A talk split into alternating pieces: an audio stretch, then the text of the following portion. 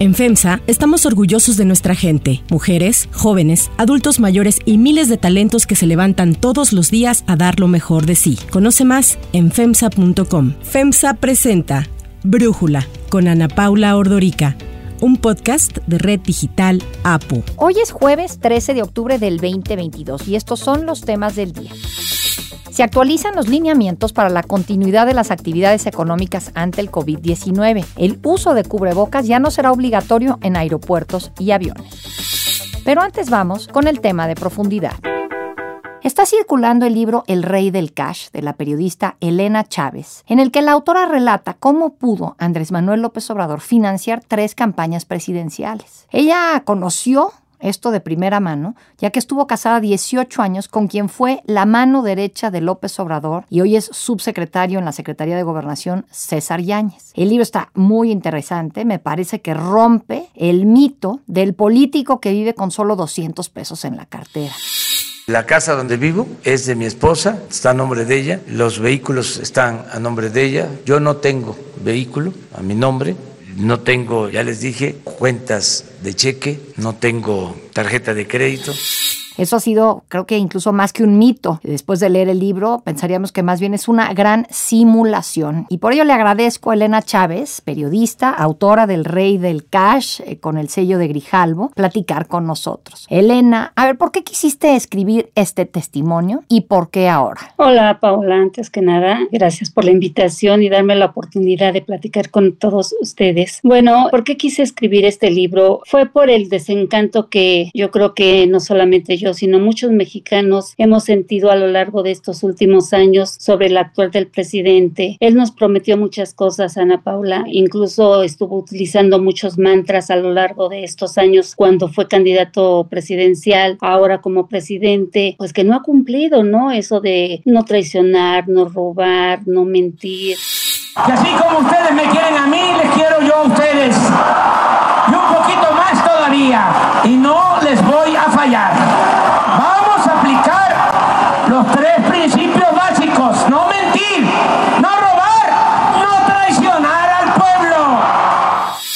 la honestidad valiente, mi moral, pues todo eso ha sido verdaderamente engañoso y fue cuando decidí escribir este libro. Te debo confesar que no fue fácil, Ana Paula, tocar este tema porque, bueno, estoy hablando del presidente de la República, del hombre que tiene un poder absoluto, se puede decir, del hombre que controla todo, no solamente el poder ejecutivo, sino controla el ejecutivo hasta el judicial, controla las personas. Entonces, sí fue una decisión difícil para mí, pero yo creo que era necesaria, Ana Paula, para que los mexicanos supieran quién nos está gobernando. Ahora, entiendo esto que dices y lo comparto. Tú describes a un Andrés Manuel López Obrador en tu libro, que entre otras cosas me parece que resalta mucho su resentimiento, su grado de resentimiento. Y en ese sentido, pues sí te preguntaría, cuando estabas evaluando, ¿lo hago no lo hago? Siento que habiendo sido tu pareja de César Yáñez, podría parecer que esto viene por despecho con él, que como bien sabemos todos, porque fue muy público, se volvió a casar, tuvo una boda muy grande, muy elegante, muy costosa por lo que se podía ver en las fotos del Hola. Entonces podría uno pensar que lo haces eh, por despecho y decir, vamos a tomarnos lo que escribe Elena con un granito de sal, precisamente por ello. ¿Qué piensas de esto? No, de ninguna manera. Y yo los invito a todos tus radioescuchas, a tus televidentes, a que lo lean con reflexión y se van a dar cuenta que no tiene ese grado de, de lo que me están acusando incluso, ¿no? O sea, la relación con el subsecretario de gobernación terminó hace siete años, Ana Paula, está terminada, no es un libro dedicado a César Yáñez, es un libro en el que yo, como te digo, lo que yo pretendo es que los mexicanos conozcan quién nos está gobernando, el peligro que estamos corriendo, porque definitivamente el Señor que está en las mañaneras y que todos los días habla y habla y habla y habla, pues es una imagen, o sea, es solamente salir y decir, yo soy el amoroso, el que quiero al pueblo. No tengo más que decirles, solo así, abrazarles mucho, decirles que amor con amor se paga. Es engañoso, Ana Paula. No es un hombre que verdaderamente quiere a México. Si fuera así, no estaríamos como estamos, Ana Paula. ¿Cómo financió López Obrador sus tres campañas? O sea, ¿qué fue lo que tú viste? Bueno, esto empieza desde que él era jefe de gobierno. Empezó a través de los moches que nos hacían a los trabajadores en ese momento, los famosos moches estos de que teníamos que dar de acuerdo a la jerarquía que teníamos, pero era entre el 10 y el 15%. Igual no era vía descuento nómina, sino que nos pagaban y nosotros teníamos que entregar ya en efectivo lo que nos estaban solicitando no era voluntario, era forzoso. Muchos y muchas personas lo hicimos porque pues tú sabes que cuando uno trabaja no trabajas por hobby, trabajas por necesidad, porque tienes que mantener una familia y pues así aguantaron, ¿no? Si no dabas ese dinero, perdías el trabajo. Eso fue cuando fue eh, jefe de gobierno. Les funcionó, les funcionó ese esquema, este, Ana Paula, y lo trasladan posteriormente a cuando él se hace campaña, es candidato presidencial. Dije, dijeron, oye, bueno, nos funciona esto, vamos a hacer lo mismo. Siguieron los moches a los trabajadores de estructura con Alejandro Encinas como sustituto de, de Andrés Manuel en la jefatura de gobierno en ese año que él arranca ya como candidato, pero aquí ya el esquema lo hacen más grande porque ya entonces ya como el candidato presidencial, el líder principal de la izquierda de México en ese entonces, pues necesitaba recursos, ya no solamente de los moches, sino tenían que hacerlo mucho más grande. Y fue así como ellos empezaron a crear esa estructura en efectivo que todo el mundo me pregunta, oye, pruebas, bueno, o sea, el cash, como todos saben, incluso Ana Paula, es hasta ilógico que me pregunten eso, el cash, el efectivo, manejarlo de esa manera, pues es no dejar pruebas, ¿verdad? Más que los videos que han salido, ¿no? Pues desde René Bejarano en el 2004 Estamos ya hasta la madre de que estas situaciones sucedan. Yo estoy Y no merecemos una explicación. No me pendejes, por favor. Yo no te estoy ofendiendo ni pretendo ofender la inteligencia de nada, ni de nadie. Y por eso, de cara a la frente, de, de frente a la gente, digo que estoy dispuesto a comparecer ante quien sea,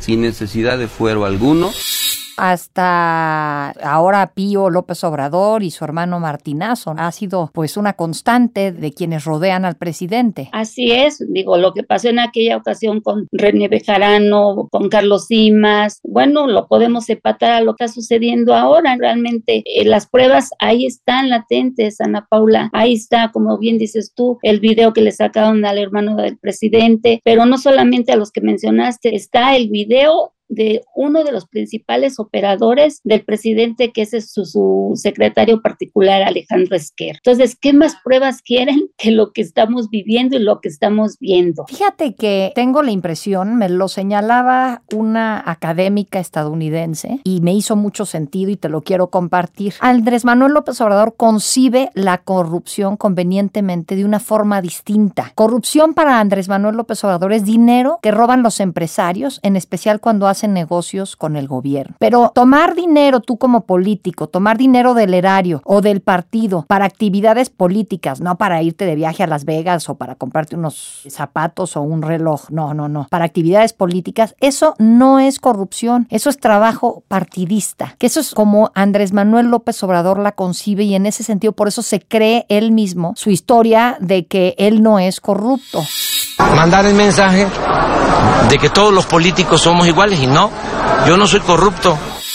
¿Te suena lógico eso? ¿Te hace sentido, Elena? Bueno, yo creo que así lo quiere manejar él. Decir que eh, la corrupción es el dinero privado, el que se saca de empresarios, el que se saca, como tú lo mencionaste, pero yo creo que en el fondo él sabe perfectamente que lo que hizo es ilícito y por eso mismo creó este esquema, pues que no es rastreable porque sabe que es un ilícito. El señor tiene muchas facetas, es un señor con una personalidad que realmente pocos conocen. En aquel tiempo no era el Andrés Manuel que es ahora. Lo que yo sí te puedo asegurar es que él sí se siente y se cree verdaderamente que es una deidad. Eso sí, porque le gusta que le besen la mano, le gusta que lo alaben, que lo halaguen. Pero en el cuestión de financiamiento, yo estoy segura que él sabe que lo que hizo es un delito, pero por eso lo ocultó Ana Paula, por eso hizo su pequeño grupo, que además es un grupo realmente muy pequeño de los que estuvieron moviendo de esa manera el dinero, ¿no? Consiguiéndolo, pidiéndolo, exigiéndolo incluso, ya no era de que quisieran, sino de que tenían que aportarle al candidato porque era el líder de la izquierda y el que iba cambiar ese país. Entonces, yo podría decir, suena lógico lo que dice la académica, sí, de que él culpa a, a los demás expresidentes corruptos porque hicieron convenios o pactos ocultos con empresarios. Si a mí me preguntan en los últimos tiempos cuál ha sido el gobierno con más corrupción, sin duda respondo el de Salinas de Gortari, porque fue cuando se entregaron a particulares los bienes de la nación pero creo que es peor porque los otros cínicamente sabemos que robaron, cínicamente sabemos que generaron esquemas de amigos de Fox, o sea, ese tipo de cosas, pero el actual presidente, o sea, siempre sale con esa bandera de honestidad, de decir que sus alas están limpias y que es un ave que puede pasar por el pantano y que nada lo va a ensuciar. Hay aves que pasan el pantano y no se manchan, mi plumaje es de esos. Siempre he salido de la calumnia ileso y tengo mi conciencia tranquila pero hacer un esquema de financiamiento en efectivo, ilegal, no rastreable, es peor que lo que hicieron los demás, porque nos está engañando, porque engañó a, las personas, porque además dijeron que parte de ese dinero que les entraba era depositado por el pueblo. ¿Tú crees que el pueblo pobre al que él tanto se refiere no puede haber gobierno rico con pueblo pobre. Eso se acabó iba a poderle financiar una campaña? Claro que no, o sea... Pues medio le financiaron tres, todos, todos nosotros, porque si esto salía de dinero, de prerrogativas de los partidos, pues los partidos reciben dinero del INE y el INE recibe dinero de los impuestos que pagamos todos. Entonces, de alguna forma, sí. Por supuesto, o sea, de los impuestos, pero no solamente fueron nuestros impuestos, Ana Paula, fue dinero del erario, o sea, de, de las secretarías de gobierno que tienen un presupuesto destinado para hacer políticas públicas. Yo te diría, por ejemplo, el dinero que sacaron del metro, ve la afectación que lograron porque tú le quitas dinero a un sistema de transporte colectivo que transporta a millones de personas, pues ve ahí está el resultado, ve cómo está el metro. Vimos el metro en una condición deplorable, así no tiene otro adjetivo. Un abandono de al menos seis años en donde hubo una corrupción enorme.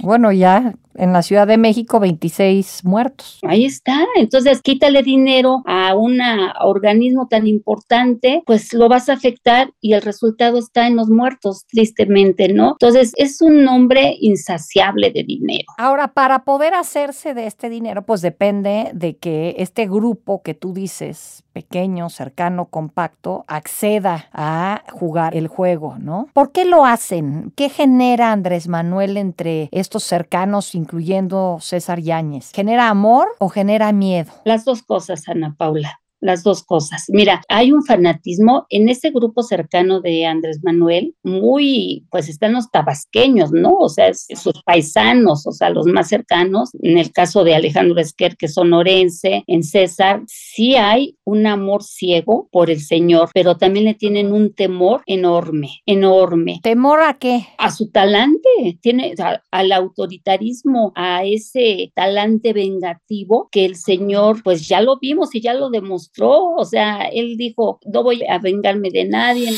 Al margen de la ley, nada, por encima de la ley, nadie, pero no es mi fuerte la venganza. Yo lo que quiero es que haya un auténtico Estado de Derecho.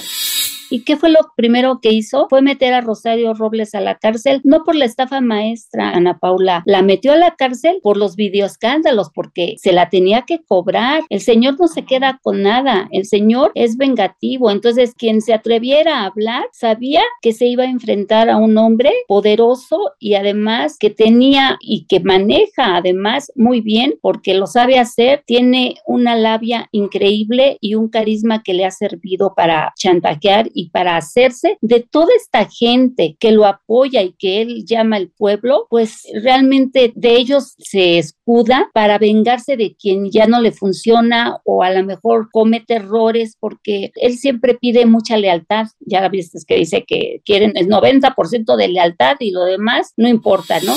Sí, escuchamos, pero tiene razón. Pedimos lealtad a ciegas al proyecto de transformación, porque el pueblo nos eligió para eso.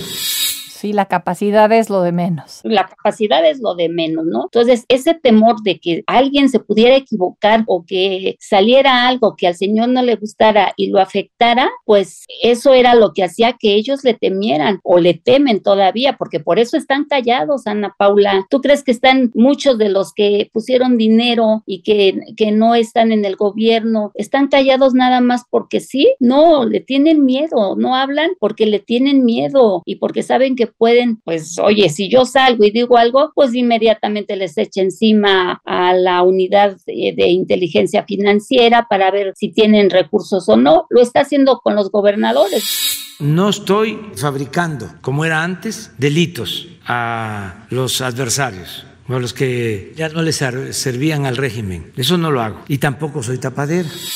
A mí lo que me ha sorprendido mucho ya con Andrés Manuel en la presidencia es la cantidad de funcionarios que abandonan el barco y cómo se hace un rompimiento muy fuerte entre Andrés Manuel López Obrador y estos personajes. Estoy pensando desde Carlos Ursúa, muy al principio del gobierno, cuando abandona la Secretaría de Hacienda y ahorita pues cada semana saca un artículo lapidario en el Universal. Y estoy pensando en Tatiana Cloutier, o sea, y todos los que han pasado entre ellos, pero en Tatiana Cloutier y pues cómo se despide de ella de una manera tan fría después de que fue alguien que trajo a la campaña, entiendo que su esposa Beatriz, por la cercanía que había entre ellas. ¿Tú qué piensas? Esta es la primera parte de dos con la periodista Elena Chávez a propósito de su libro El Rey del Cash. Mañana continuaremos con la segunda parte.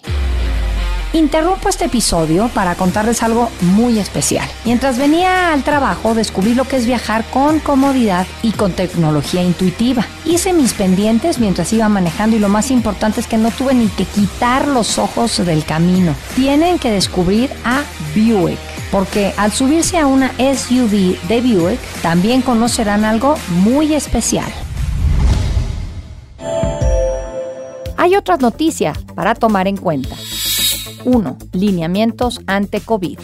El Comité de Nueva Normalidad, conformado por las Secretarías de Salud, Economía, Trabajo y el IMSS, actualizaron el documento Lineamientos para la continuidad saludable de las actividades económicas ante COVID. Las autoridades dijeron que están enfocados en modificar los hábitos que lleven a la reducción de riesgo de contagio. Se incluyen medidas generales como las que ya conocemos de lavarnos las manos, usar gel antibacterial, tener buena etiqueta al momento de estornudar y mantener un poco de sana distancia. En cuanto al uso del se señala que para reducir el riesgo de contagio, ya en espacios abiertos y cerrados donde se garantice la sana distancia, no será obligatorio el uso del cubrebocas. En espacios abiertos y cerrados que no cumplan con la sana distancia, la recomendación es seguir utilizándolo. Por su parte, la Agencia Federal de Aviación Civil emitió su respectiva actualización sobre el uso de cubrebocas en instalaciones aeroportuarias y en aviones, en áreas comunes o ambulatorias, así como en salas de espera, que son espacios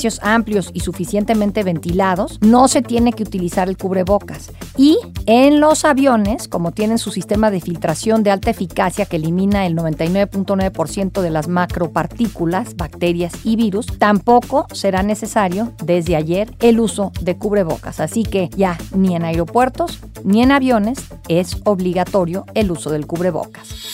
Para cerrar el episodio de hoy los quiero dejar con música de Durán Durán.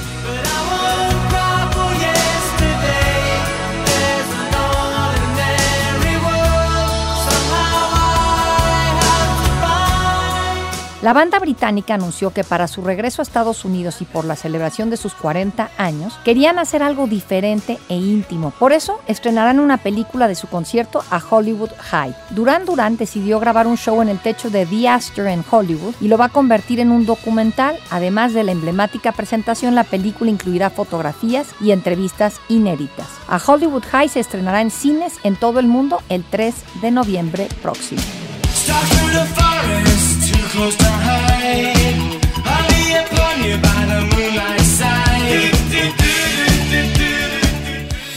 Yo soy Ana Paula Ordorica. Brújula lo produce Batseba Feitelson. En la redacción, Airam Narváez. En la coordinación y redacción, Christopher Chimal. Y en la edición, Cristian Soriano. Los esperamos mañana con la información más importante del día. Oxo, Farmacias ISA, Cruz Verde, Oxo Gas, Coca-Cola FEMSA, Invera, Torrey y PTM son algunas de las muchas empresas que crean más de 245 mil empleos tan solo en México y generan valor como parte de FEMSA. FEMSA presentó Brújula con Ana Paula Ordorica, un podcast de Red Digital APO.